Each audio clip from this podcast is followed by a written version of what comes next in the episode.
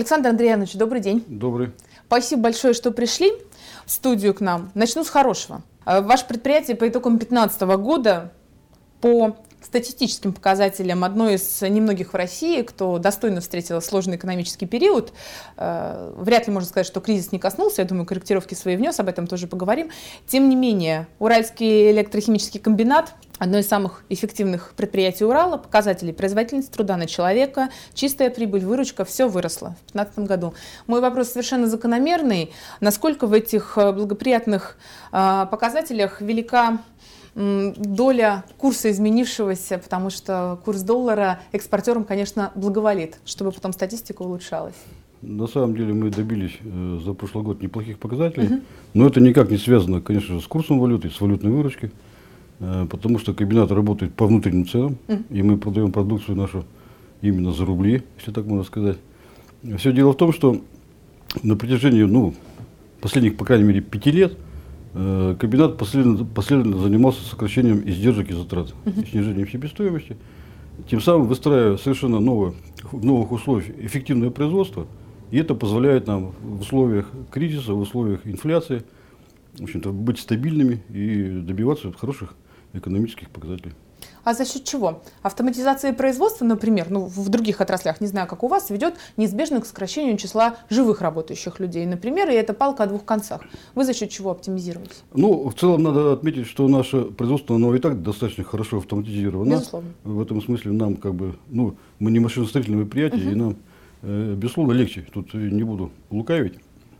Тем не менее, все равно сокращение потери рабочего времени, стандартизация рабочих мест и процессов, да, все-таки позволяет э, достаточно хорошо поднять эффективность производства и выполнять работу меньшим составом, без всякого сомнения.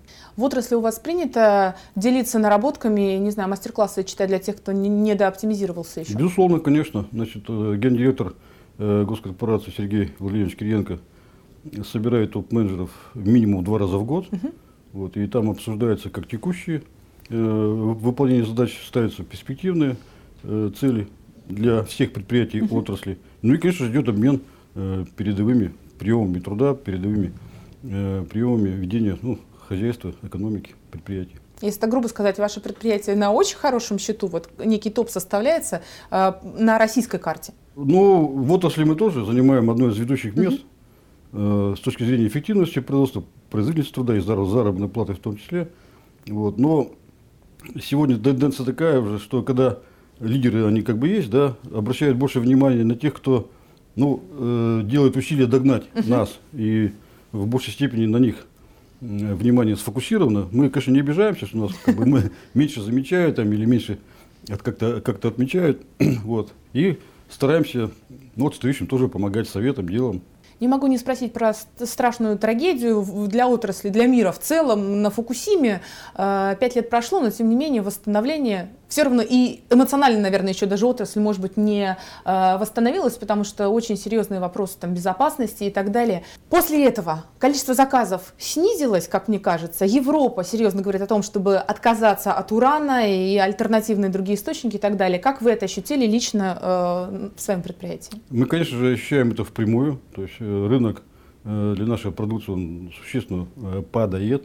Тем более это заставляет нас еще больше угу. оптимизироваться с точки зрения вживаемости в этих э, непростых условиях. И в этом смысле, комментируя ваши угу. начальные фразы, да. что у нас там все в порядке, все там э, безоблачно, конечно, я, я это подтвердить не могу. То есть мы живем в одной стране, мы э, ощущаем все эти проблемы, которые существуют для всех предприятий Российской Федерации, поэтому нам в этом смысле ну, не легче, не, не труднее, чем остальным.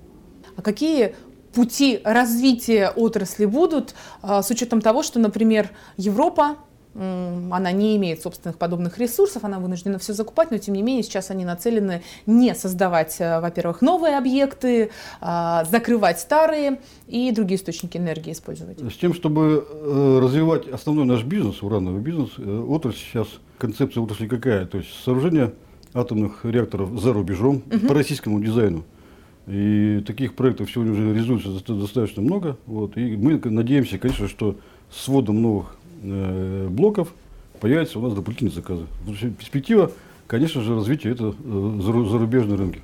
Напоследок не могу не спросить, геополитическая ситуация, которая вам, естественно, известна, и ситуация с Турцией. Я знаю, что как бы, потенциально этот рынок, на него возлагались серьезные надежды. Что теперь? Ну, это находится в политической плоскости. Угу. Мне трудно это прокомментировать, потому что я не являюсь угу.